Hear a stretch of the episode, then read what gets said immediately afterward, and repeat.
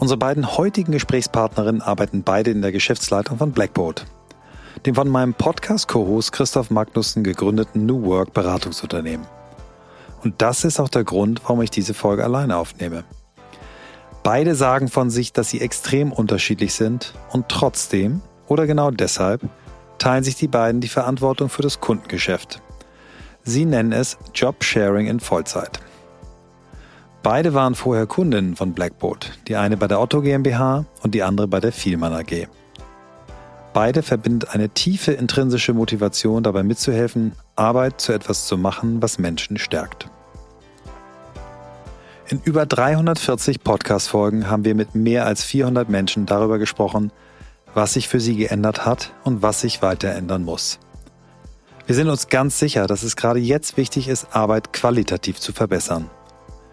Denn die Idee von New Work wurde während einer echten Krise entwickelt. Sie ist nicht für eine Bubble gedacht, sondern für uns alle. Und daher suchen wir weiter nach Methoden, Vorbildern, Erfahrungen, Tools und Ideen, die uns dem Kern von New Work näher bringen. Darüber hinaus beschäftigt uns auch diese Woche immer noch die Frage, ob wirklich alle Menschen das finden und leben können, was sie im Innersten wirklich, wirklich wollen. Ihr seid bei On the Way to New Work Heute mit Nicole Wronski und Hanna Brands.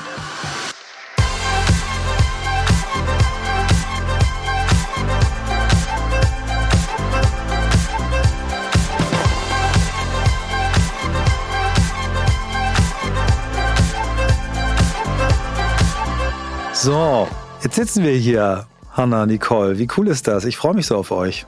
Ja, danke, ja, dass wir, wir hier sein dürfen. Äh, vielleicht kurz zur Einordnung. Wir sitzen in, in, äh, in einen von zwei Hamburger äh, Blackboard Offices, ähm, in dem, wo sehr viel Content produziert wird, wo wir jetzt eine wunder wunderbar weiterentwickelten Podcastraum haben. Hier haben Christoph und ich früher schon viel gemacht, aber das Ding ist jetzt richtig geil geworden. Das war vorher schon geil, aber jetzt ist es richtig, richtig geil. Ihr habt dafür gesorgt, dass ich was äh, zu essen bekomme vorher, weil ich einen Anschlusstermin oder beziehungsweise andere Termine vorher hatte. Im anderen Outlet äh, von euch, ähm, im House of New Work, äh, mit Christoph zusammen eine Folge aufgenommen habe.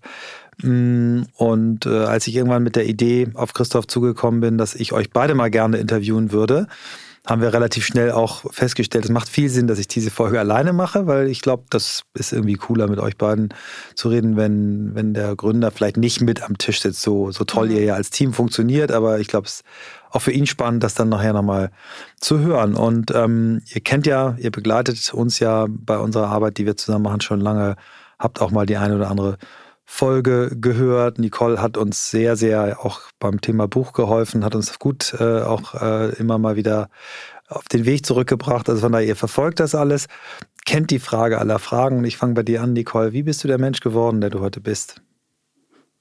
Ja, das ist natürlich eine große Frage, mit der man sich beschäftigt, bevor man hier in den Podcast äh, reinkommt. Mm, ich würde einfach mal in meiner Kindheit äh, loslegen. Ich bin in Hamburg-Wilhelmsburg aufgewachsen. Das ist, äh, ich meine, ein Stadtteil, der sehr divers ist und von sehr unterschiedlichen Kulturen geprägt ist. Ähm, meine Eltern sind auch Ende der 80er beide aus Polen nach Deutschland gekommen, haben sich hier kennengelernt. Und äh, ja, so dieser Wandel zwischen den Kulturen hat mich äh, schon von klein auf eben begleitet, äh, lange auch hadern lassen mit, äh, wo gehöre ich eigentlich so richtig hin. Ähm, aber mittlerweile bin ich da sehr, sehr dankbar für, äh, für die vielen unterschiedlichen Einflüsse und äh, nehme das als sehr großes Geschenk wahr. Und ähm, ja, ich bin sehr jung ins Berufsleben gestartet.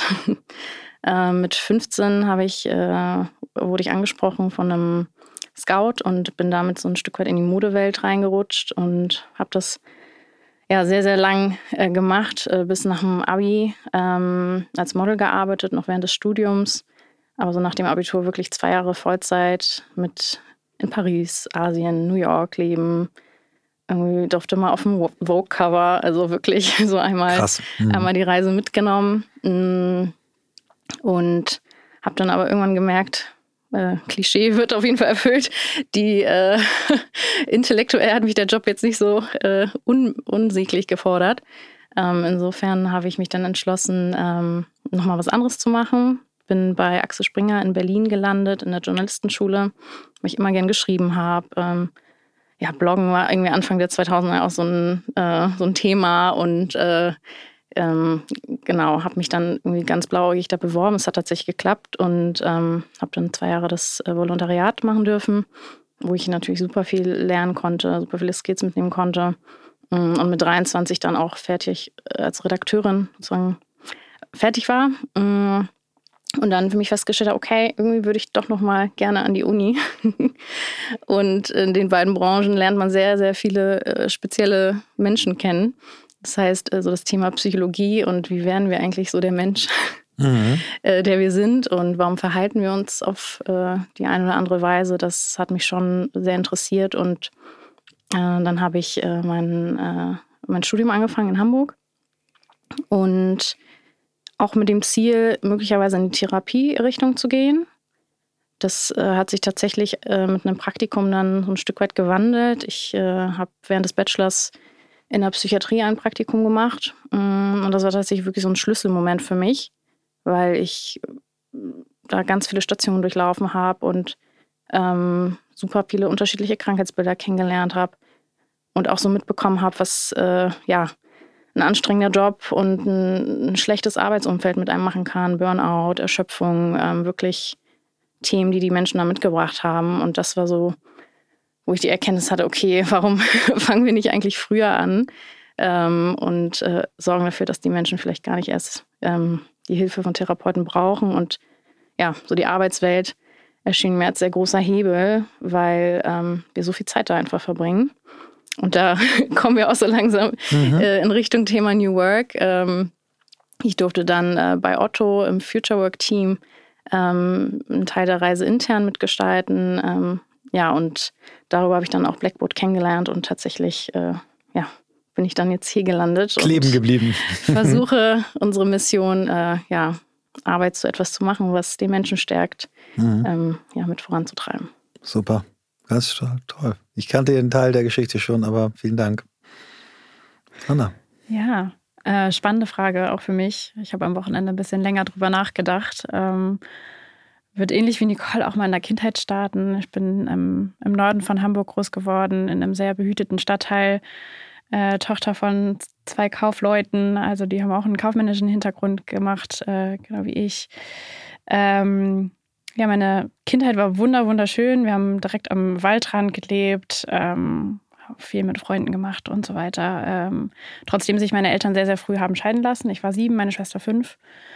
Ähm, und das war so das erste, erste Ereignis im Leben, wo man festgestellt hat, ah ja, die, die Welt ist nicht nur schön und bunt und äh, behütet, sondern da sind irgendwie auch äh, einschneidende Erlebnisse, die, die das Leben beeinflussen. Und ähm, ja, hat mich aber dazu gebracht, sehr, sehr früh sehr selbstständig zu sein. Wir haben viel meiner Mama geholfen, waren irgendwie so ein Dreier-Frauenhaushalt, haben uns da super gut äh, eingegroovt. Genau. Habe mein Leben lang ähm, viel Sport gemacht, äh, viel getanzt, ähm, habe angefangen mit Ballett, dann ähm, irgendwann später, als ich älter wurde, Hip-Hop getanzt, Meisterschaften gemacht. Irgendwie mit zwölf, glaube ich, war, waren, waren die ersten Meisterschaften äh, da, wo, wo wir dann auch wirklich in, in größeren Gruppen und zu zweit viel an Turnieren teilgenommen haben, drei, viermal die Woche irgendwie äh, in der Tanzschule waren. Später dann auch noch Standard und Latein gemacht, also irgendwie alles einmal durchweg äh, durchprobieren. Ähm, und ja, das äh, stellte mich so ein bisschen vor die Herausforderung, wie bringt man so die Schule und den Sport unter einen Hut. Ähm, und ich glaube, ich habe da schon gelernt, mich gut zu fokussieren auf die Sachen, die gerade wichtig sind, mir gut meine Zeit einzuteilen und ähm, habe da irgendwie so ein bisschen mein, meine Organisationsstärke her, glaube ich. Schlich sich dann auch weiter durch in meinem Leben. Ich habe dann ein duales Studium gemacht nach dem Abi, äh, dreieinhalb Jahre. Ähm, war so der einzige äh, Weg, der für mich in Frage kam, weil ich dachte so, ah ja, normales Studium, da muss man irgendwie selbst viel sich disziplinieren und so. Nee, ich brauche es ganz strukturiert, mhm, ganz ordentlich. Mhm, und ähm, genau, habe dann dreieinhalb Jahre ähm, dual studiert äh, mit äh, der Firma AG zusammen hier in Hamburg. Ähm, ist ja die Konzernzentrale.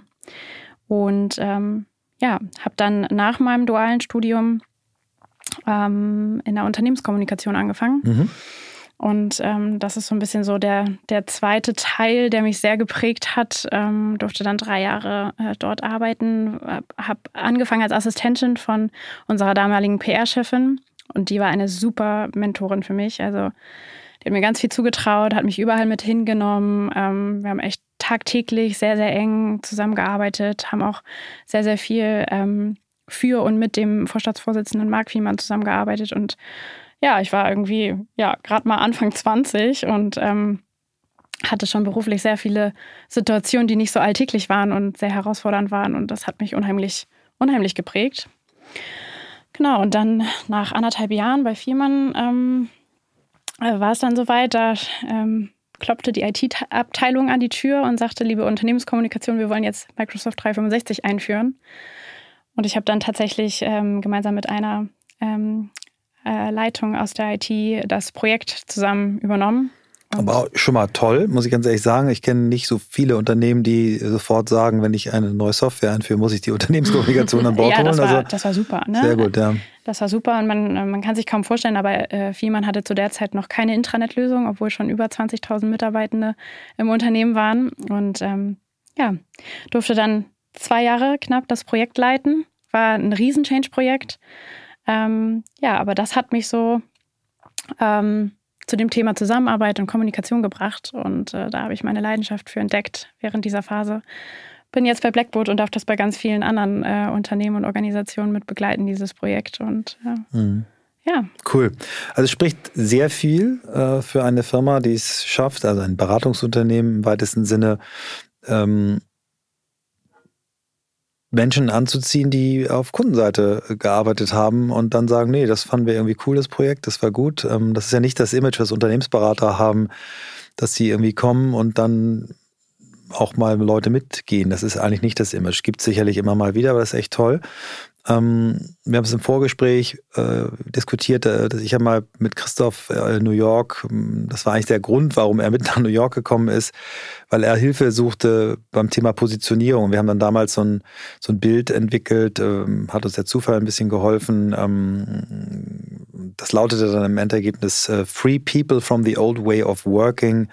Ähm, na, sagt es nochmal zu Ende. Ich habe es vorhin, habe ich es noch unfallfrei hingekriegt. Free people from the old way of working by leveraging future technologies. Genau. Das war's, genau. Mhm. Und das habt ihr ja ein bisschen weiterentwickelt. Du hast gerade gesagt, Nicole, ähm, ihr wollt Menschen stärken. Das ist das, was wir ja auch mit unserem gemeinsamen Projekt, Podcast äh, und Buch ähm, auch wollen. Ähm, wie, wie ist die Entscheidung gekommen bei euch beiden? Also wie habt ihr gemerkt, okay, das könnte vielleicht der richtige Arbeitgeber für euch sein? Was, war, was waren die, die Gründe dafür?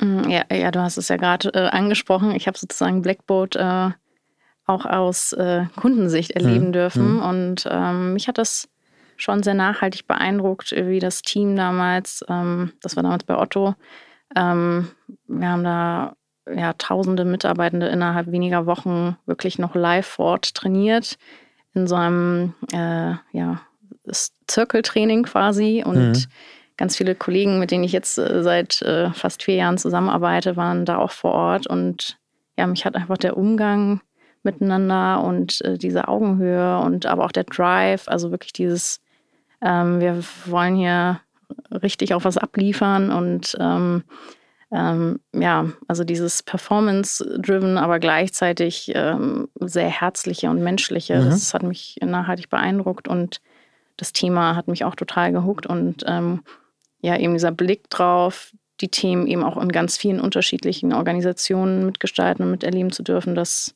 war das, was für mich da den Reiz auch ausgemacht hat. Cool. Ja, und hinzu kommt, dass ich das, das Modell von Blackboard so unheimlich spannend finde. Ne? Es ist eine Unternehmensberatung, aber es ist eben nicht das Klassische, was man kennt von äh, McKinsey und Co., dass äh, man einen Consultant abstellt und der ist dann fünf Tage die Woche vor Ort beim Kunden, sondern dass wir bei Blackboard wirklich genau da punktuell helfen, wo die Teams intern nicht weiterkommen und wo, wo eben Expertise von außen irgendwie Sinn macht. Ne? Dieses punktuelle, wir springen rein und äh, supporten euch da, wo ihr uns braucht, aber nicht dieses, wir verkaufen euch jetzt fünf Tage die Woche unsere Beratungsleistung und sitzen das vor Ort ab. Das, mhm. Dieses Modell, äh, dieses Modell hat mich überzeugt. Also, ja, cool, super. Ja. Ähm, wir sitzen ja auch heute aus einem ganz bestimmten Grund auch hier zusammen, weil, weil ihr ja gerade eine, eine, eine Rolle, gerade, das ist jetzt schon ein bisschen her, aber eine, eine Rolle übernommen habt hier im Unternehmen, äh, obwohl ihr beide ja auch noch relativ jung seid, äh, seid ihr hier im, im, im Leadership-Team. Und äh, das finde ich sehr gut, weil ich glaube auch daran, dass äh, Führungsteams gut darin beraten sind, nicht alle aus derselben Altersschicht zu haben. Schon mal gar nicht alle im selben Geschlecht. Äh, und ihr seid bei beiden Faktoren äh, gut aufgestellt. Ihr seid, glaube ich, mehr Frauen als Männer im Führungsteam. Mhm. Ja. Und ihr habt ja quasi, äh, so habt ihr es von beschrieben, eine Fulltime Shared Leadership, äh, weil ihr gerade äh, reingekommen seid in dieses Board, um, um Antonia ähm, die, die erste weibliche Führungskraft, äh, Top-Führungskraft hier bei Blackboard in ihrem, äh, in ihrer, in ihrer Mutterphase, ne, die sie genommen hat, in ihrer Elternzeit, äh, zu vertreten. Ich gehe nicht davon aus, dass ihr danach wieder raus müsst, sondern dass das jetzt erstmal die Aufgabe ist und dann wird es neue, wird es eine neue Aufgabe geben. Erzählt mal, ähm, wie ihr das macht. Also wie geht das? Wie geht Shared Leadership in Fulltime? Wir hatten ein ganz tolles Beispiel mit Shared Leadership, wo beide Personen jeweils 60 Prozent gemacht haben. Das, das dieses äh, legendäre Führungsduo bei, bei Unilever Chan, Christiane Hases und Angela Nelissen, die, die immerhin ein, über eine Milliarde Umsatz verantworten mhm. in, in, geteilter Führung. Ähm, und die haben es gut erklärt, wie sie es machen, aber ich würde gerne eure Geschichte hören. Wie macht ihr das? Bis zur Milliarde arbeiten wir uns gerade noch vor, würde ich sagen.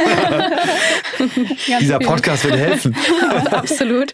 Ähm, ja, ich, ich glaube, wir tasten uns da gerade auch noch so ein Stück weit ran, äh, insgesamt als Führungsrunde, weil du hast schon gesagt, wir haben das Board erweitert. Wir haben auch noch eine dritte Kollegin, äh, Lavinia Meyer, die auch unsere HR-Chefin ist, ähm, mit an Bord. Und ähm, genau, aber wir speziell äh, haben diesen Kundenfokus, wo wir uns sozusagen eins zu eins auch die Themen aufteilen, beziehungsweise auch beide beides machen. Da sind wir, glaube ich, gerade auch noch so ein bisschen am Finden, was ist eine sinnvolle Aufteilung. Andererseits ist, ähm, bietet es uns beiden eben auch die Freiheit, mal zwei Wochen Urlaub zu fahren und die andere kann nahtlos sozusagen die Themen übernehmen. Ähm, das ist äh, für mich äh, ein total angenehmes Gefühl, weil ich einfach weiß, ich kann jetzt mal mein Handy zur Seite legen und Hannah hat es einfach genauso gut, wenn nicht besser im Griff, wenn ich, mhm. wenn ich mhm. nicht da bin. Und ich glaube, im Kern steht da ganz viel Kommunikation. Ähm, also wir stimmen uns beide sehr, sehr regelmäßig ab, ähm, kommunizieren aber insgesamt auch sehr transparent in der Crew. Das heißt, mhm. wir lesen konstant, was passiert gerade auf Slack. Ähm, so das heißt, wir brauchen uns gar nicht so viel synchron abstimmen, weil wir es natürlich parallel auch äh, lesen können, was, was so die Kolleginnen und Kollegen teilen. Mm, ich glaube, das ist so im Kern einer, einer der wichtigsten Punkte. Mhm.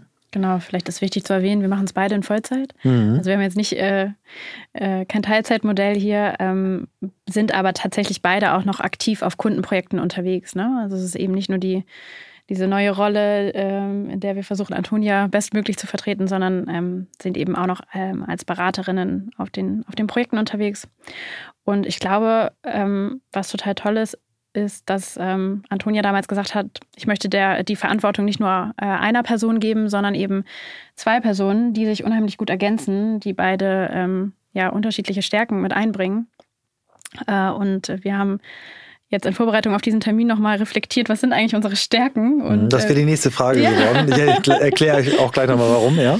Genau. Und mhm. haben, haben nochmal festgestellt, wie unterschiedlich wir doch auch sind und äh, wie gut das aber dann äh, zusammen zu zweit funktionieren kann. Gleich geht's weiter mit On the Way to New Work und hier kommt die ganz kurze Werbeunterbrechung. Unser Werbepartner in dieser Woche ist Open Up. OpenUp.de, da findet ihr alle Informationen und worum geht es. So wie man den Körper im Gym trainiert, ist es wichtig, auch an der mentalen Gesundheit zu arbeiten, um widerstandsfähiger zu werden, vielleicht mehr gegen Stress gewappnet zu sein, was ein Riesenthema in den letzten Jahrzehnten ist. Und ihr wisst, dass Privat- und Berufsleben ganz klar auch von der mentalen Gesundheit beeinflusst werden. Also, wie kriegen wir die Work-Life-Balance richtig hin? Für all das gibt es Open Up. OpenUp hilft bereits mehr als 550 Unternehmen, in Klammern, Blackboard ist auch dabei, mentale Gesundheit für alle zugänglich zu machen. Das heißt, die Plattform ermöglicht den Mitarbeitenden in Unternehmen einen unbegrenzten Zugang zu Online-Beratungen mit zertifizierten Psychologinnen in mehr als 18 Sprachen. Das ist wirklich richtig stark, wird auch bei uns von der Crew bei Blackboard genutzt, wie schon gesagt, und sehr aktiv auch genutzt. Die Wartezeit, das, was wir aus Deutschland kennen, ist gar kein Problem, denn bei OpenUp bekommt ihr innerhalb von 24 Stunden einen Termin und das ist nicht normal, wenn man an dieses Thema ran möchte. Und außerdem werden Masterclasses, persönliche Mental Health Checks und inspirierendes Online-Material zusätzlich noch angeboten, um eben alles rund ums mentale Wohlbefinden zu finden. Das Ganze ist anonym, sicher und für 25 Euro pro Mitarbeiter pro Jahr unbegrenzt nutzbar. Und da sage ich ganz klar als CEO, Co-Gesellschafter und Kollege bei Blackboard ganz ehrlich, das ist absolut, absolut mehr als das Ganze wert. Also da gibt es keine Ausrede, sage ich, um das nicht mal auszuprobieren. Testet's mal, ihr findet alle Informationen unter openup.de. Und es gibt auch die Folge mit OpenUp direkt mit dem Gründer Reis Coppens, den wir im Podcast hatten. Die könnt ihr euch anhören. Also alles, was ihr über OpenUp wissen müsst, gibt's hier bei On the Way to New Work. Oder auf openup.de. Jetzt viel Spaß mit dem Rest der Folge. Sehr cool. Also das ist genau die, die Frage, weil ihr habt es im, im Eingang ja schon, mhm. schon gesagt, dass ihr so unterschiedlich seid und ähm, die StammhörerInnen von uh, On the Way to New Work wissen, dass ähm, Blackboard sehr, sehr intensiv mit dem äh, Gallup Strength Finder arbeitet und zwar nicht nur jeder macht den und dann ist gut, dann geht es in die Schublade, was viele Unternehmen machen, den Fehler mal ein toller Workshop und dann hat jeder seine mhm. Stärken und dann feiert man sich zwei Tage auf einem Workshop und danach geht es wieder in die Schublade und einen Monat später haben es auch die Leute selber vergessen, was ihre Stärken waren. Ihr macht es, ihr holt die Dinge immer wieder raus, ihr holt euch auch von außen immer wieder einen Coach, der, der euch äh, mit euch arbeitet.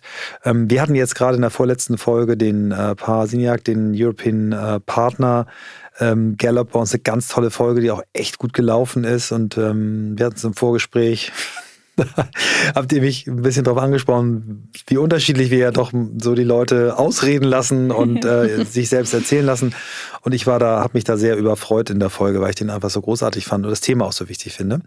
Und deswegen Genau, erzählt doch mal eure, wenn ihr Lust habt, eure, muss jetzt nicht in der chronologischen Reihenfolge und vollständig sein, aber was sind so ein paar eurer Stärken, die ihr vielleicht über Gallup rausgefunden habt oder auch die ihr generell habt, genau. Magst du anfangen, Hanna? Ja, total.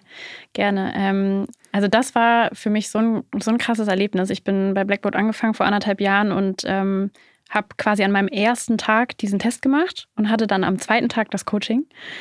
Ähm, und ja, witzigerweise ist man sich ja schon durchaus bewusst, was liegt einem, was liegt einem nicht. Aber auf einmal hatte ich das auf einem Blatt Papier und äh, dieser Test beschreibt dann schon sehr gut, in welchen Situationen man die Stärken gut nutzen kann, aber was sie auch für Blindspots haben. Das ne? ist auch ganz wichtig, ähm, ja. Und als ich mir das durchgelesen habe, dachte ich, oh wow, okay, das ist äh, spooky, das ne? bin ja. ich. Total krass. Ja, ja also ich. Ähm, ich habe ähm, ganz oben ähm, in, in meiner Stärke Einfühlungsvermögen. Äh, dann geht es weiter mit Verantwortungsbewusstsein, ähm, positive Einstellung, Leistungsorientierung und ähm, Bindungsfähigkeit.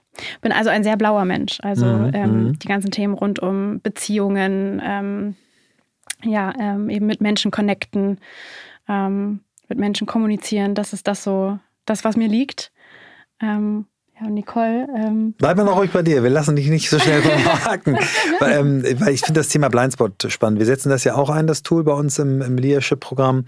Und ähm, ich finde das Thema ja gerade das Spannende. Ne? Also was heißt denn äh, eine bestimmte Stärke im Negativen. Ne? Also ja. jede, das ist ja wie so eine Medaille mit zwei Seiten. Eine ja. Eigenschaft hat auch negative Aspekte. Hast du, magst du ein, zwei Blindspots ähm, teilen, mhm. wo du sagst, da darfst du mehr hingucken aufgrund deines speziellen Profils? Ja, ja, total gern. Ähm, also Einfühlungsvermögen ist ja meine Top-1-Stärke und ähm, da ist so ein klassischer Blindspot, dass es total kräfteraubend sein kann, wenn man sich zu sehr mit den Emotionen von anderen beschäftigt. Also wenn man sich immer wieder in andere hineinversetzt, überlegt, was könnte der jetzt denken, wenn ich das jetzt sage oder warum handelt der jetzt so, warum handelt der so, das kann unheimlich kräfteraubend sein.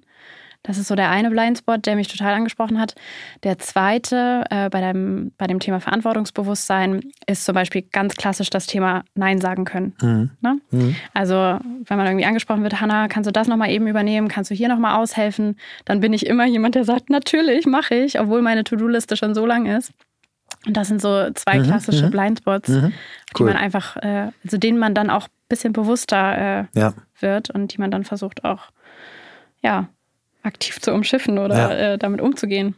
Und die Aufgabe ist eben nicht an den Schwächen zu arbeiten, sondern eher an den Blindspots der Stärken, damit man die Stärken genau. zur vollen Geltung bringen kann und sich nicht die Stärken gegen einwenden. Ähm, und lieber sich eine andere Person zu suchen mit einem komplementären Stärkenprofil. Äh, und jetzt kommen wir zu dir, Nicole. Mhm.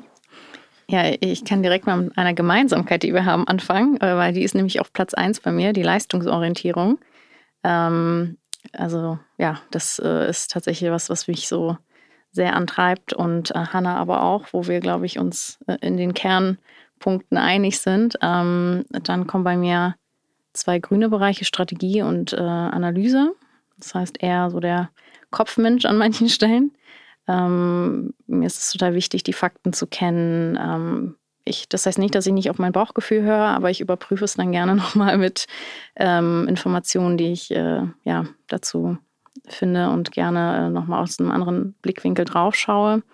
Mm, ich habe auch die äh, Bindungsfähigkeit äh, mit drin und ähm, die Einzelwahrnehmung. Genau, das ist äh, mein mhm, fünftes. Mhm, mhm. Also auch noch zwei blaue. Mm, ja, und ich glaube, da hatten, da hatten Hanna und ich vorhin drüber gesprochen, in dieser Leistungsorientierung. Da ist natürlich auch so ein Blindspot, de, den eigenen Maßstab auch an alle anderen anzulegen, mhm. ähm, wo man vielleicht ähm, an der einen oder anderen Stelle ja zu viel erwartet oder äh, am Ende enttäuscht ist, weil jemand vielleicht anders priorisiert. Ähm, das ist tatsächlich was, wo wir uns gegenseitig ganz gut auffangen können. Und ähm, ich glaube, ich eher mit meinem klaren und strategischen Blick durch äh, den, den, eher empathischen und emotionalen Blick, mhm. ähm, den ich mir jetzt nicht völlig absprechen würde, aber ähm, wo Hanna einfach äh, nochmal äh, noch anderes draufschaut, wo wir uns dann in vielen Situationen ganz gut ergänzen, auch im Gesamtboard mit, äh, mit den anderen Kolleginnen. Cool, ja, das sieht nach einem Führungsduo aus, was sich kennt und schätzt und weiß, ähm, sich gegenseitig zu nutzen. Sehr cool. Machen wir den Kreis mal größer und, und gehen mal auf, auf euer gesamtes Leadership-Team und dann auf die gesamte Crew. Ich weiß gar nicht, wie viele Leute seid ihr jetzt bei Blackboard insgesamt so? So um die 40 gerade. 40 Leute, ja. genau. Das ist ja so ein so ein Punkt früher in, in, in, einer meiner prägenden oder in der prägenden Station, die ich hatte, äh, Springer und Jacobi, da gab es so die Regel, nach 40 ähm, fängt Politik an und äh, dann sollte man eine Zellteilung machen. Und so hat diese Agentur sich immer weiter aufgespalten und waren eigentlich keine Einheit mehr als 40 mal 50, aber mehr auf keinen Fall Menschen. Ähm, jetzt seid ihr an dieser, an dieser Schwelle.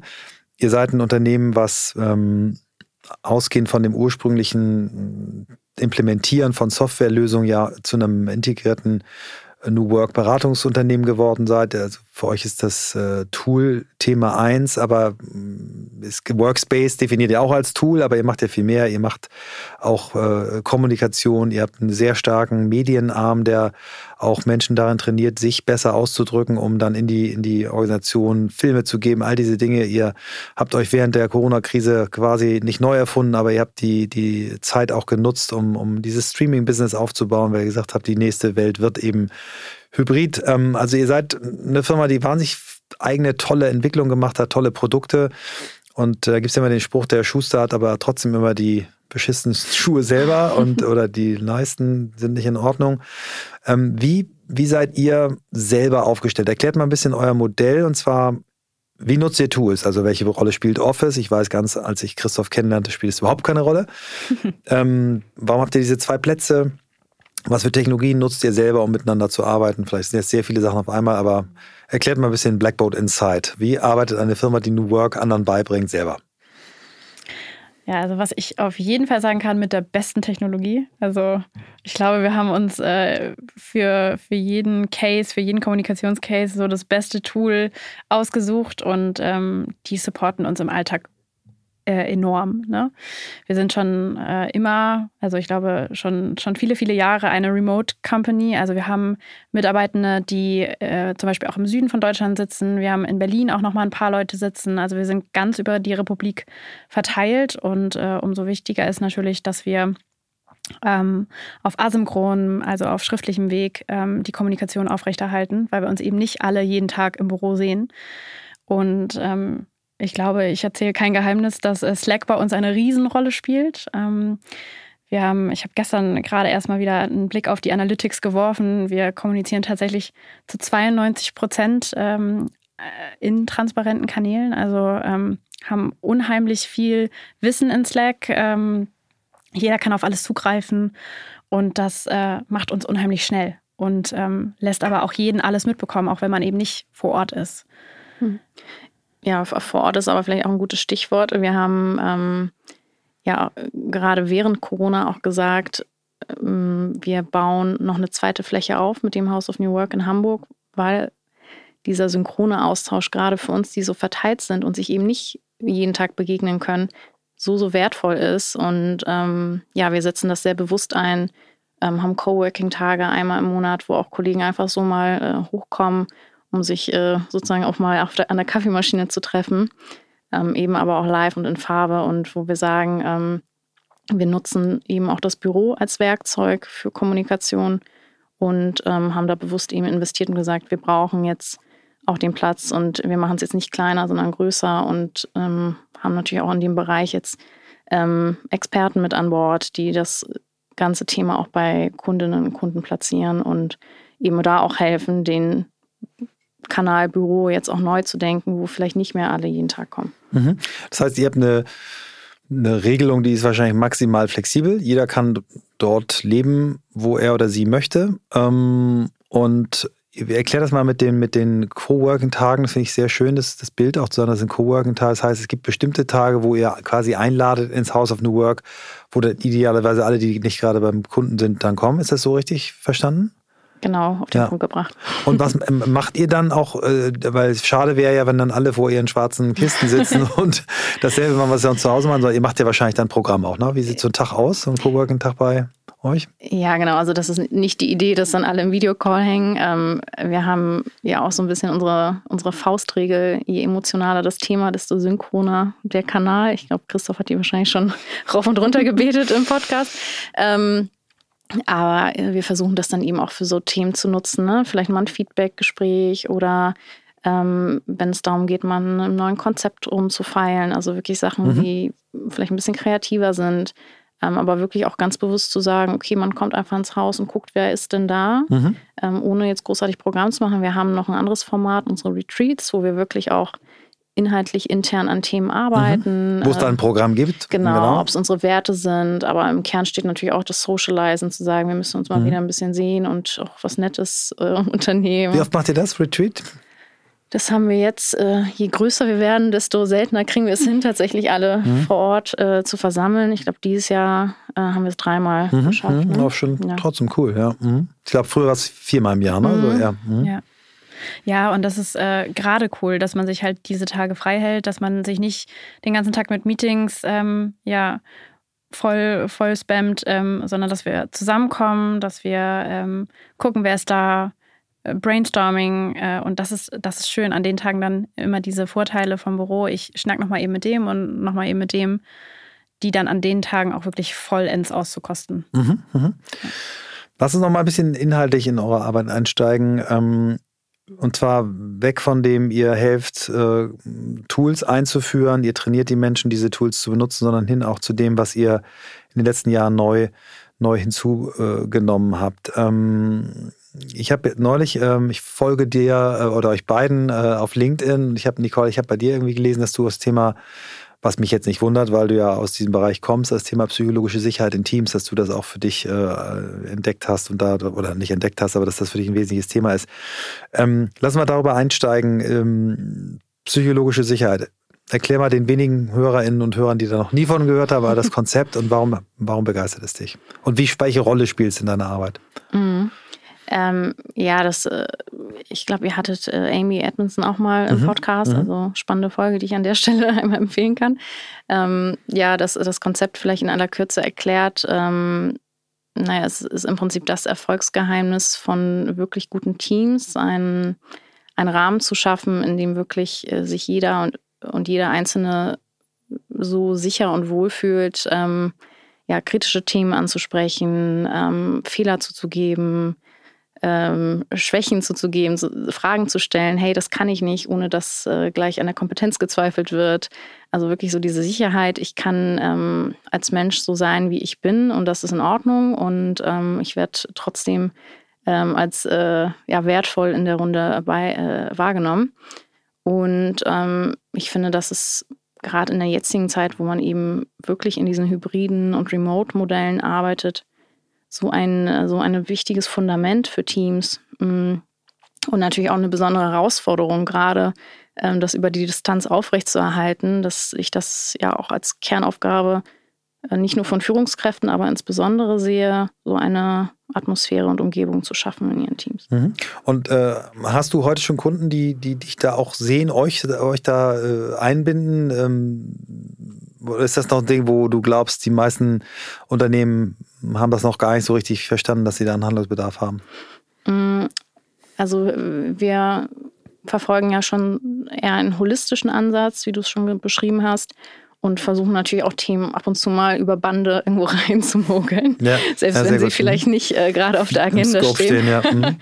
ähm, aber äh, genau, von den technischen Themen haben wir uns auf jeden Fall ein Stück weit weiterentwickelt. Das ist auch unser Anspruch zu sagen, was ist denn das nächste? Also New is Good ist einer unserer Kernwerte und zu schauen, was kann denn, wenn die technische Grundlage da ist, das Tool stimmt, was, was ist dann der nächste Schritt auch?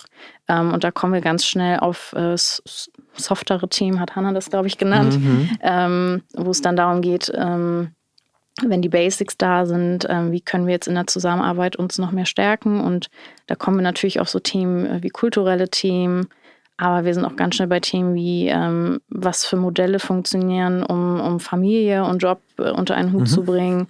Ähm, ja, selbst bei uns, wir hatten im vergangenen, also in diesem Jahr, sehr, sehr viele Auszeiten, Elternzeiten, Sabbaticals, ähm, Elternzeiten bei Männern und bei Frauen, Männer und Frauen, die danach in Teilzeit gegangen sind. Also für uns ist es auch intern ein akutes Thema und wir versuchen mhm. natürlich die eigenen Learnings ähm, da auch immer unseren Kunden ähm, weiterzugeben, beziehungsweise auch von denen zu lernen. Also Super. es ist ein gegenseitiges. Das heißt, das, was ihr äh, euren Kunden verkauft als Beratungsleistung, probiert ihr in der Regel auch bei euch aus, vorher aus, während aus. Also das heißt, ihr, ihr nutzt die eigene Organisation als, als Test-and-Learn-Ground so ein bisschen. Ja, ja, im ja. Prinzip schon. Ja, cool. Ähm, Stichwort, du hast es gegeben, Vereinbarkeit ähm, und auch am konkreten Beispiel. Ähm, wie, wie seht ihr da unser Land aufgestellt? Es gibt ja immer den Vergleich Schweden, wo, wo Männer ja Elternzeit nehmen müssen. Ähm, und Menschen, die da gearbeitet haben, erklären alle, dass es wirklich funktioniert. Ne? Bis hin, dass die Scheidungsraten dort niedriger sind. Haben neulich habe ich mit einer ähm, ehemaligen Kollegin von Audi gesprochen, die schon vor vielen Jahren in Schweden sagte, das hat auch ein negativ äh, äh Auswirkungen. Sie hat gesagt, ich habe noch nie ein Kompliment gekriegt. Und wenn man dann mal so fragt, dann, dann sagen die mir, naja, wenn ich dir jetzt sage, dass du eine schöne Bluse anhast, dann könnte man ja auch denken, ich meine das da drunter. Und das Risiko gehe ich nicht ein. Also, ähm, wobei ich finde, den Preis, den kann man zahlen dafür, dass alles andere besser geworden ist. Aber ähm, äh, Vereinbarkeit, Diversität, äh, wie seht ihr Deutschland da aufgestellt? Sind wir da auf einem guten Weg oder ist da noch ganz, ganz viel zu tun? Oh, ich glaube, da ist noch eine Menge zu tun. Und äh, manchmal habe ich so das Gefühl, dass wir auch in einer kleinen Bubble leben. Ähm, also wenn ich in meinen Freundeskreis gucke, wird das immer, immer mehr, dass äh, auch, auch die Männer und Väter äh, in Elternzeit gehen, dass sich äh, Paare das aufsplitten. Jetzt äh, gerade gute, gute Freunde von mir, die machen beide sechs Monate und ähm, ich finde das einen total tollen, tollen Weg und ein total gutes Modell. Aber habe das Gefühl, das ist in, in, in ganz Deutschland noch echt ausbaufähig und ich glaube auch, dass äh, ja, wir, wir in Hamburg, in, in, in unserem Bekannten- und Freundeskreis einfach äh, super viele Leute ja auch haben, die uns sehr ähnlich sind und die Bock drauf haben, einfach äh, dieses Thema weiter voranzutreiben und auszubauen. Aber dass wir in Gesamtdeutschland wahrscheinlich noch einen langen Weg vor uns haben, bis das Normalität mhm. wird. Mhm. Ähm, ja, aber wir versuchen halt auch intern ähm, alles möglich zu machen, dass das geht und äh, versuchen ganz viele Modelle irgendwie zu eruieren mit Vor- und Nachteilen und ähm, Ihr hattet ja auch äh, Sarah, Sarah und Tim äh, neulich im Podcast. Mhm, ähm, mhm. Ganz genau. tolle Folge. Ja, kann ich total, auch empfehlen. Ja. Ähm, kann ich auch mhm. empfehlen. Total. Äh, die sind ja auch Kunden von mhm, uns und mhm. wir, wir begleiten die eben ganz eng und äh, schauen, was kann gut funktionieren und was nicht. Und ähm, ja, ist ein super spannendes Thema. Ja, und äh, stellt uns aber auch natürlich vor Herausforderungen, wenn plötzlich, wenn bei 40 Leuten plötzlich sieben in Eltern- oder Auszeiten sind. Äh, mhm. das merkt man natürlich. Und ähm, deswegen haben wir auch gesagt, wir wollen uns äh, in unserer Führungsriege auch so aufstellen, dass eben auch mal jemand wie eine Antonia oder äh, für eine Zeit lang raus kann oder eben auch jemand einfach entspannt in Urlaub fahren kann, ohne dass ja. gleich eine riesen Baustelle entsteht. Ähm, also das versuchen wir intern für uns zu uns eruieren, aber ich glaube auch, dass ähm, dass äh, gesamtgesellschaftlich natürlich ganz, ganz viele Faktoren sind, die da noch super große Hindernisse äh, bilden. Und ich glaube, wir sind da auch also da gibt es noch tausend bessere Experten zu dem Thema, ähm, die ihr auch schon ja. als Gast hattet. Ähm, aber ich glaube insgesamt, um deine Frage zu beantworten, ähm, ja, haben wir da noch einen ja. weiten Weg vor uns. Und jetzt noch eine kleine Werbeunterbrechung in eigener Sache. Ähm, unsere Co-Autorin Swantje Almers, die ja auch meine Geschäftspartnerin ist und ich, wir veranstalten zum vierten Mal unser Executive-Programm New Work Master Skills. Das startet diesmal im April ähm, nächsten Jahres und zwar am 20.04., also noch ein bisschen Zeit bis dahin und die Termine sollten hoffentlich noch frei sein in euren Kalendern. Das Ganze ist, wie wir es hier schon häufiger erzählt haben, eine 10 Monats Learning Journey, wo ungefähr 20 Führungskräfte zusammenkommen, und zwar viermal für drei Tage in Präsenz in Hamburg und dazwischen alle zwei Wochen in einem Zoom-Call, den wir auch aufzeichnen, um das, was wir in den letzten Jahren gelernt haben, ähm, in Anwendung zu bringen. Also es geht darum, sich selbst zu stärken. Wir fangen an mit Selbstreflexion, Sinnfindung. Wir reden über Selbstmanagement und wir bringen diese Dinge wirklich in die Anwendung. Selbstmanagement ganz, ganz wichtig, um uns den Freiraum zu holen, weitere Dinge zu machen. Wenn wir dann das Ich gestärkt haben, geht es um die Stärkung des Wirs, dann geht es um Fragen wie Führung, äh, Kommunikation, wie geht Zusammenarbeit eigentlich generell. Und dann haben wir auch noch das Modul oder den Teil äh, Stärkung der Gesellschaft, äh, weil wir eben glauben, dass New Work auch dazu einen wichtigen Beitrag geben sollte. Also wir nennen es Better Me, Better We, Better Society. Wir haben gerade den dritten Jahrgang gestartet. Ähm, der vierte startet, wie gesagt, im April nächsten Jahres. Hm, wir haben vielleicht ist auch noch wichtig ähm, eine ganze Menge persönliche Analysen. Also wir gucken uns euren Schlaf an, wir messen ähm, Stresswerte im Blut, wir machen eine Umfrage vorher, nachher mit dem Psychologie-Lehrstuhl der Uni Freiburg. Ähm, was bringt eigentlich dieses Coaching? jeder kriegt einen Aura-Ring, wir tracken also den Schlaf, wir machen auch äh, in bestimmten Umfang individuelles äh, One-on-One-Coaching, es gibt Peer-to-Peer-Coaching und es gibt eine ganze Menge an Materialien, die euch helfen sollen, die Dinge dann auch umzusetzen. Ähm, man kann in unseren zahlreichen LinkedIn-Beiträgen dazu auch Originalstimmen der Teilnehmenden der ersten Programme lesen, ähm, auch auf unserer Seite. Und wer mehr Informationen möchte, guckt sich das da auch nochmal an. Äh, newworkmasterskills.com. Da gibt es ein Reiter Executive Programm oder für Leute, die gerne alles eintippen. New masterskills in einem Wort.com slash executive-programm. Das Programm damit Doppel-M nicht ganz konsequent, aber so ist es halt. Wir freuen uns, ähm, wenn ihr euch bei uns meldet. Wir führen mit äh, jedem Teilnehmenden, jedem potenziell Teilnehmenden ein Gespräch vorher, wo wir nochmal abklären, was sind eure Bedürfnisse, was erwartet ihr von sowas. Und da wir wirklich eine super, super tolle Nachfrage haben, sagen wir auch, nee, passt nicht, glauben wir nicht, dass es für dich das Richtige ist ähm, und müssen niemanden da reinquatschen. Also, meldet euch, wir freuen uns. Ähm, es sind wieder, also wir wollen wieder mit mehr Frauen als mit Männern in den Rennen, ins Rennen gehen oder zumindest gleich viel Frauen. Das haben wir bisher immer geschafft. Das tut auch den Männern gut. Also, wir freuen uns, euch zu sehen im April nächsten Jahres. Ich bin, bin selber immer so ratlos, weil, weil alle Beispiele, die ich in meiner persönlichen Entwicklung hatte, so, so glasklar sind. Also ich will mal zwei nennen. Ich habe ähm, zwei Frauen in der Agenturgruppe bei mir als Kolleginnen gehabt. Die eine, die wollte ich unbedingt für uns gewinnen. Die das ist schon viele Jahre her. Also nicht 20, aber sagen wir 15 Jahre her.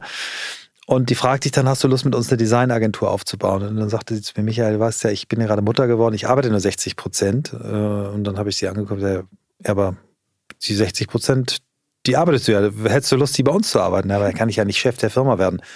Ich sage, warum denn nicht? Also, mhm. und wir haben die Firma dann so gegründet. Und äh, Mika Hase, die, die Gründerin, ist immer noch da, nach 15 Jahren, und hat das eben mit einer unfassbaren Loyalität, Top-Leistung äh, zurückgezahlt. Ja, sie hat auch viel von der Firma verlangt, denn wenn sie mal Phasen hatte, wo sie sehr viel mehr gearbeitet hat, hat er auch gedacht, so jetzt will ich die nächsten drei Monate weg. Das hat die Organisation auch gechallenged. Aber in the long run haben alle gesagt, wir sind so froh, dass es so ist und dass es geht. Und ähm, eine andere Kollegin, ähm, Sabine Kohl, die als, ich weiß noch, als sie zu uns kam, da kriegte ich den Job, Michael, du machst das letzte Gespräch, aber bitte, bitte verschreck sie nicht, weil du musst jetzt quasi sie für uns gewinnen und ähm, und dann fange ich so an zu reden, dachte, sagte so, ja Mensch, ich habe ja gehört, wie dein Modell ist, du willst irgendwie von neun bis drei arbeiten, cool und so. Und erzähl doch mal. Und dann guckt sie mich so an und sagt, Michael, pass auf, ich bin Mutter, ich komme hier morgens um neun hin. Und dann setze ich mich hin und arbeite richtig fokussiert, konzentriert ich atme dir hier nicht die Luft weg, ich äh, trinke nicht den ganzen Tag Kaffee, ich rauche nicht, ich sabbel nicht doof rum, sondern ich arbeite richtig hart. Um drei gehe ich wieder, aber ich gehe immer um drei, weil ich mich dann um mein Kind kümmere. Möchtest du das? Und ich so, ja. und die ist auch unfassbar lang geblieben, auch, auch Geschäftsführer, äh, in die Geschäftsführung gekommen, arbeitet jetzt als Professorin, auch immer noch frei für uns. Und mein Eindruck, das sind jetzt zwei Beispiele, ich könnte viel, viel mehr noch nennen, ist eigentlich, dass wenn wir Menschen so begegnen, dass wir jetzt sagen, ja, wir sehen deine gesamte Lebenssituation und wir versuchen dir was zu bauen, dass du das gut hinkriegen kannst, dass das immer mit, mit Leistung und Loyalität belohnt wird. Und ich, ich stelle mir die Frage, das ist doch dann eigentlich nur ein Optimierungs- und Organisationsproblem, dass man mit, mit kleineren Kapazitäten anders arbeiten muss. Auch die Tatsache, dass Männer Elternzeit nehmen, heißt ja, dass sie ihre Frauen entlasten, die dann vielleicht auch ihrer Karriere wieder mehr Raum geben können. Also eigentlich ist es doch ein Nullsummenspiel, was aber doch zu mehr Zufriedenheit und zu mehr Stärkung führen müsste, weil wir auf die Leute eingehen. Was glaubt ihr, warum geht das nicht? Warum, was ist das Problem? Wenn, wenn, wir die Antwort dafür hätten, wären wir, glaube ich, schon deutlich weiter. Hätte ein neues Beratungsprodukt. Okay, ja, ja. Ähm, mhm. Aber ich, äh, ja, ich glaube, da ist total viel dran, was du jetzt auch gerade beschrieben hast. Ähm, also ich nehme das bei uns auch wahr. Wir haben Kollegen, die sind schon super lang an Bord, mhm. weil es natürlich auch so ein Geben und Nehmen ist. Ne? Wir, wir haben es mhm. ja gerade beschrieben, Hanna und ich sind beide sehr leistungsorientiert. Das heißt, wir verlangen auch viel. Aber dafür geben wir eben auch viele Freiheiten. Mhm. Man kann auch aus Ägypten vom, vom Surfbrett arbeiten, wenn man seinen Job gut macht. Das ist uns am Ende des Tages egal. Und äh, ich finde es auch immer sehr faszinierend, warum dieses Thema Elternschaft, was natürlich einen das ganze Leben begleitet, aber ich sage mal, die akute Phase, wo man wirklich sehr fokussiert sich jetzt um einen Säugling mhm. kümmert, die dauert ja jetzt auch nicht 18 Jahre. Ähm, aber für viele ist dann ja irgendwie auch so ein Stück weit der Karrierezug dann abgefahren. Mhm. mhm. Ähm, und das ist auch für unsere Wirtschaft natürlich ein totaler Verlust, dass dann Talente irgendwie ja, ab, aufs Abstellgleis geraten und ähm, das nicht zunutze gemacht wird, dass da vielleicht auch neue Kompetenzen ähm, in so einer Phase entstehen. Ne? Also, weil, mhm. wie du gerade sagst, jemand, der vielleicht nur sechs Stunden am Tag hat, der nutzt die anders als jemand, der noch drei Stunden Kaffee drumherum trinkt. Ja, ja. Ähm, ja aber ich glaube, da ist ganz viel noch in den Köpfen drin. Ähm, da müssen wir auch gar nicht über, über Eltern sprechen, sondern auch dieses Thema Homeoffice wo Chefs einfach nicht glauben, dass, äh, dass Menschen zu Hause arbeiten, wenn er sie nicht im Zugriff hat. Ne? Also das mhm. ist auch ganz viel das Thema Kontrolle und Machtverlust. Mhm. Ähm, aber da findet in meiner Wahrnehmung schon hier und da viel Umdenken statt. Ähm, auch natürlich im Sinne von, wo kriegt man jetzt die guten Leute her und wie bindet man sie eben auch? Ne? Mhm. Du hast das Thema Loyalität angeschrieben, äh, beschrieben. Ähm, und ich glaube auch jemand, der so ein gutes Umfeld äh, findet, wird dann auch nicht für 1000 Euro mehr im Jahr irgendwie den Job wechseln. Genau. Ja, ich würde, würd, danke, sehe ich, sehen wir, glaube ich, ähnlich. Genau, ich würde würd gerne noch einen, einen Bereich äh, mit euch diskutieren und dann könnt ihr auch noch sagen, was fehlt euch noch, worüber wollt ihr noch reden? Und das ist das Thema, ähm, hängt, wird ja auch von Gallup äh, beschrieben, Motivation in Unternehmen nimmt ab. Bindung ans Unternehmen nimmt ab, ähm, actively disengaged bis hin zu ich schade dem Unternehmen nimmt zu. Ähm, Burnouts nehmen zu. Du hast es vorhin so schön beschrieben, Nicole, dass du in deiner Erfahrung in der Klinik gesagt hast, warum kann man nicht eigentlich vorher ansetzen? Ne? Also im Prinzip hast du da die positive Psychologie nochmal äh, erfunden, also die ja wirklich neuer ist, dass man wirklich sich vorher Gedanken macht darum, was kann man mit Menschen machen. Psychologie war jahrhundertelang immer nur äh, zu gucken, wie kann man kranken Menschen helfen. Und äh, wenn wir die Studienlage angucken, ähm, Burnouts werden immer mehr, mm, psychologische Erkrankungen, psychische Erkrankungen nehmen zu. Was ist da euer Blick auf dieses Thema? Ähm, dich frage ich auch mit, weil du mhm. das Thema Einführungsvermögen hast und weil du diese ganzen menschlichen Faktoren mhm. hast. Dich aufgrund deiner Profession, was können Unternehmen machen, damit, ähm, damit wir da wieder in eine andere Entwicklung kommen? Also ich glaube, ein super wichtiger Punkt ist, dass wir nicht an der Bürotür, wenn wir reinkommen, äh, unser ganzes privates Umfeld zu Hause lassen müssen und in eine Rolle schlüpfen, sondern dass wir immer mehr versuchen, auch ähm, ja, Mensch zu bleiben und äh, private Dinge einfach mit in den Arbeitsalltag zu integrieren. Also mir persönlich fällt es super leicht dann einzuschätzen, wie ist jemand heute unterwegs, wenn er mir kurz mitteilt, so hey, ähm, habe äh, hab jetzt irgendwie schlecht geschlafen, weil die Kiddies waren irgendwie sechsmal wach heute Nacht, ähm, dann gehe ich ja mit jemandem ganz anders um, mhm. als wenn ich das eben nicht wüsste. So. Ja. Und ich glaube, je mehr man einfach auch ähm, das Privatleben und die Arbeitssituation versucht miteinander zu verbinden und ein bisschen, ein bisschen mehr teilt, was geht bei mir gerade ab, wie fühle ich mich gerade, mhm. desto besser kann das Umfeld auch reagieren auf, ja. auf einen selber. Und ich glaube, ähm, ja, dann sind wir alle nachsichtiger miteinander, können, können besser miteinander in Interaktion gehen und ähm, haben mehr Verständnis. Und das führt, glaube ich, langfristig dazu, dass man sich mit dem Unternehmen verbundener fühlt, weil man eben sich auch mit den Menschen verbundener mhm. fühlt. Ne? Also mhm. ähm, hattet ihr auch neulich in, in der Folge mit dem, ähm, mit dem Gallup ähm, mhm.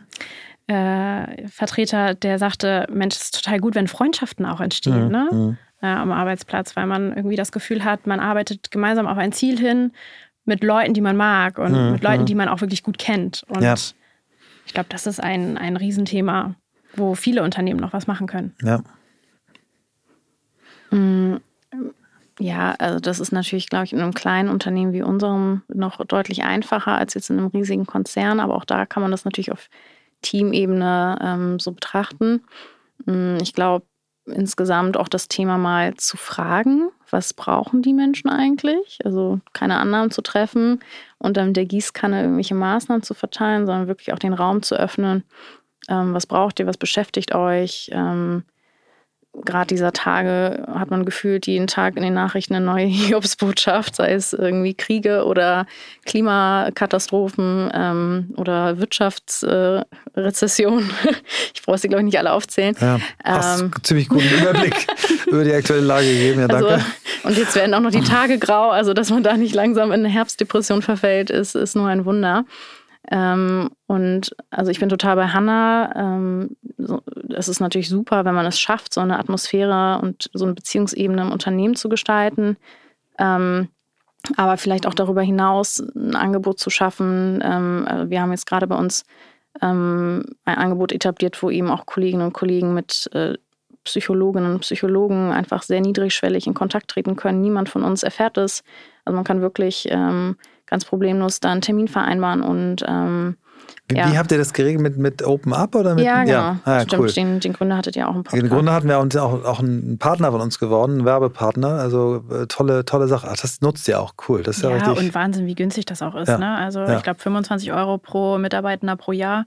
Das ist wirklich super oh, wow. investiertes Geld. Und, ähm, Krass. Wir haben jetzt auch schon Kolleginnen und Kollegen, die das ausprobiert haben und die wirklich sehr, sehr positiv darüber berichtet haben. Wow, stark.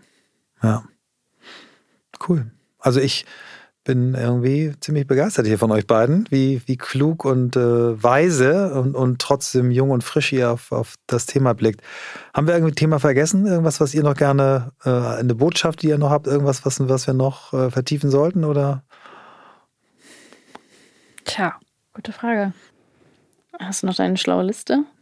Das, das ist auch ein Vorteil. Hanna schreibt immer alles auf. Ich bin eher so, ich behalte den groben Überblick sehr und Hanna hat die Details. Sehr cool, sehr cool. Nein, alles gut. Ähm, dann habe ich noch, natürlich noch die, die äh, aber nee, ich mache mal wieder eine alte Frage. Ich hole noch mal, bevor ich die Abschlussfrage habe, hole ich noch mal eine alte Frage raus. Ähm, Gibt es irgendein Buch oder mehrere Bücher, die euch geprägt haben, wo ihr sagt, das äh, äh würdet ihr dringend empfehlen? Das kann auch äh, ähm, Winnetou sein. Also auch wenn es nicht mehr politisch korrekt ist, aber es kann alles sein. Also irgendein Buch, was euch geprägt hat? Ja, Klassiker, ne? Big Five of Life ähm, mhm. fand ich mega. Äh, spielt nochmal genau auf diesen mhm. Punkt äh, mhm. drauf ein, den ich eben erwähnt hatte. Irgendwie die persönlichen Ziele versuchen mit den beruflichen mhm. irgendwie zu mhm. vereinbaren. Mhm. Ähm, das war bei mir so ein Aha-Moment. Ich weiß nicht, Nicole, hast du noch einen, einen guten Buchtipp? Mm, also ich, ich lese gefühlt immer parallel vier Bücher und schaffe dann immer nicht eins davon zu Ende, aber es liegen immer so angelesene äh, rum und ähm, ja, ich weiß gar nicht, ob da jetzt so viel Neues dabei ist. Muss also, nicht sein. Ähm, Im Grunde gut von Rutger mhm. Breckmann mhm. Äh, hat mich total äh, abgeholt, ähm, weil es einfach diesen Blick nochmal ganz anders auf die Menschheit wirft und äh, für mich äh, die natürlich die Fakten braucht und die Studienlage mhm. natürlich äh, die perfekte Super, ja. Grundlage. Und tatsächlich ähm, hat mein Bruder mir äh, letzte Weihnachten einen Roman geschenkt. Ähm, ich lese sonst eher so Sachbücher. Ähm, The Midnight Library von Matt Haig heißt es. Ähm, das fand ich eine total spannende Story, weil es äh, sozusagen beschreibt, ähm, oder die Geschichte ist der Protagonistin, ähm, dass sie in so eine Bibliothek kommt, in der sie äh, ja ihre diversen Lebensgeschichten, die hätten passieren können, wenn sie irgendeine Entscheidung anders getroffen hätte, ähm, an irgendeinem Punkt, also was man sich auch selber so fragt, ne, oh, hätte ich damals das und das anders gemacht, wie wäre mein Leben wohl verlaufen? Und das äh, spielt dieser Roman ganz äh, ganz spannend durch, dieses Gedankenexperiment. Ich glaube, das ist nicht die höchste Literatur, aber egal. Ich, äh, fand ich eine ganz, ganz interessante Idee. Super, vielen, vielen Dank. Ähm, die letzte Frage hat Christoph mal durch Zufall erfunden. Ähm, ist jetzt fast zur zweiten Signature-Frage geworden, nach der Frage, wie die Person geworden seid, die ihr heute seid. Wo, wo wollt ihr noch hin? Ja, habe ich äh, Nicole vorhin auch schon gefragt und habe versucht herauszufinden, was sie hier antworten wird. ähm, also, wo will ich noch hin? Ähm, ich, ich kann gar nicht so weit in die Zukunft gucken. Ich glaube, ich fokussiere mich da eher auf die nächsten paar Jahre und ich äh, bin eigentlich da, wo, wo ich glaube ich hingehöre. Ich habe richtig äh, Bock, Organisationen, Unternehmen zu helfen, Zusammenarbeit zu etwas zu, zu machen, was den Menschen stärkt, was uns alle irgendwie ähm, mehr motiviert, weil Arbeit so einen Riesenanteil hat in unserem Leben. Also das ist mein Leidenschaftsthema, deswegen glaube ich, bin ich goldrichtig in diesem Job. Ähm, ja, aber äh, um vielleicht nochmal auf dieses Thema Vereinbarkeit zurückzukommen, so, so ein Ziel, was ich schon immer habe, ist irgendwann vielleicht mal zu sagen, okay, ich arbeite nur noch vier Tage die Woche ähm, und habe einen Tag mehr, bei dem ich mich auf Freunde, Familie, vielleicht irgendwie ein Ehrenamt konzentrieren kann. Das ist so etwas, was äh, ich auf jeden Fall anstrebe in der Zukunft. Aber ansonsten bin ich sehr gespannt, was, was noch kommt und wie sich das ganze Thema auch noch verändern wird die nächsten Jahre. Ich glaube, da ist sehr viel Musik drin. Ja, ähm, ja, ich, ich glaube auch, ich bin gerade genau am, am richtigen Ort zur richtigen Zeit. Und ähm, ja, möchte das Thema sowohl bei, bei unseren Kunden, aber auch äh, für Blackboard selbst ähm, sozusagen auf die nächste Stufe bringen. Ähm, es hat so viele Facetten und ähm, ja, wie gesagt, diese, dieses Schlüsselerlebnis damals im Studium, wo ich gesagt habe, das muss doch irgendwie besser gehen, ähm, dass uns Arbeit nicht krank macht, sondern eben ja, einen Raum öffnet, wo wir wirklich ähm, die Potenziale der Menschen ausschöpfen können, aber eben auch Beziehungen äh, ähm, im Miteinander pflegen können und das wirklich ähm, ja, mit viel Energie und viel Ambition voranzutreiben. Also ich habe auch richtig Bock, wie Hanna das so schön formuliert hat, ähm, ja, hier die nächsten Jahre auch wirklich ähm, Gas zu geben und ähm, das Thema New Work, äh, vielleicht Statistik am Rande, haben sieben von zehn Leuten noch nicht gehört. Vielleicht kriegen wir da noch mal ein paar mehr dazu. Das ist ähm, wunderschön und äh, normalerweise an dieser Stelle bitten wir unsere Gäste mal raus und unterhalten sich Christoph und ich noch über dieses Ding. Da Christoph jetzt nicht da ist, unterhalte ich mich mit mir selber jetzt noch und bedanke mich sehr herzlich bei euch beiden und äh, an dich gerichtet die Botschaft, äh, Christoph, äh, wow, du kannst echt froh sein, solche tollen Menschen bei dir im Unternehmen zu haben. Behandle sie gut.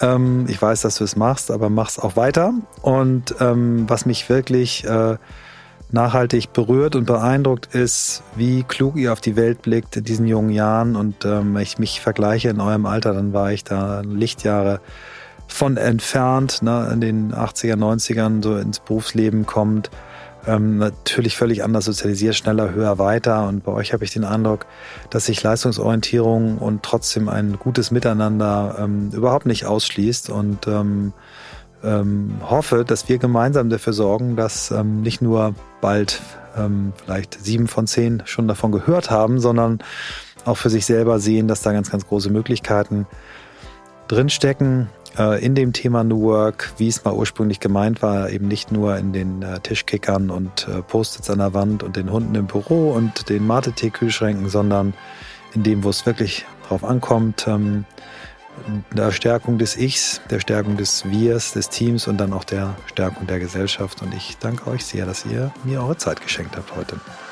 Vielen Dank.